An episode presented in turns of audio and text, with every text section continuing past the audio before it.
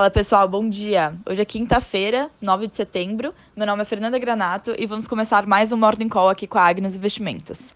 Os futuros americanos abrem queda na espera de dados semanais sobre pedidos de seguro-desemprego. Ontem, Dow Jones e S&P caíram pelo terceiro pregão. Nasdaq teve queda de mais de 0,5% e o que pesou foram os papéis de Netflix, Apple e Facebook. Enquanto isso, o Banco Central americano afirmou que as empresas estão enfrentando o aumento da inflação e a situação ainda piora com a escassez de produtos, e isso deve ser repassado aos consumidores. Agora, na Ásia, bolsas fecharam com desempenhos negativos. Mais uma vez, as autoridades chinesas impõem restrições, e dessa vez na indústria de jogos online. Com isso, os papéis das maiores empresas de videogames puxaram o índice de Hong Kong, que caiu mais de 2%.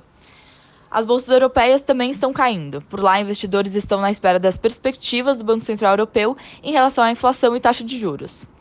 No lado das commodities, estamos com alta, com exceção do minério de ferro. O petróleo abre em alta em Londres e Nova York.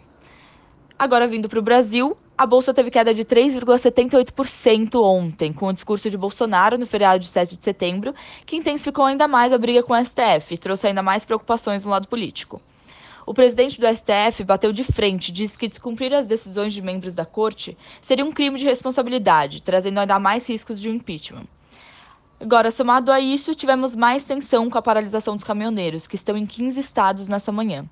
Ontem, Bolsonaro fez um áudio pedindo que interrompessem a manifestação e que liberassem os locais com bloqueio. Não é novidade, mas todas essas polêmicas estão deixando os investidores assustados e trazendo ainda mais incertezas para o mercado. Bom, para hoje ficamos monitorando os riscos da greve dos caminhoneiros e desdobramentos da crise institucional. Hoje temos divulgação do IPCA referente ao mês de agosto e temos expectativas de uma leve desaceleração.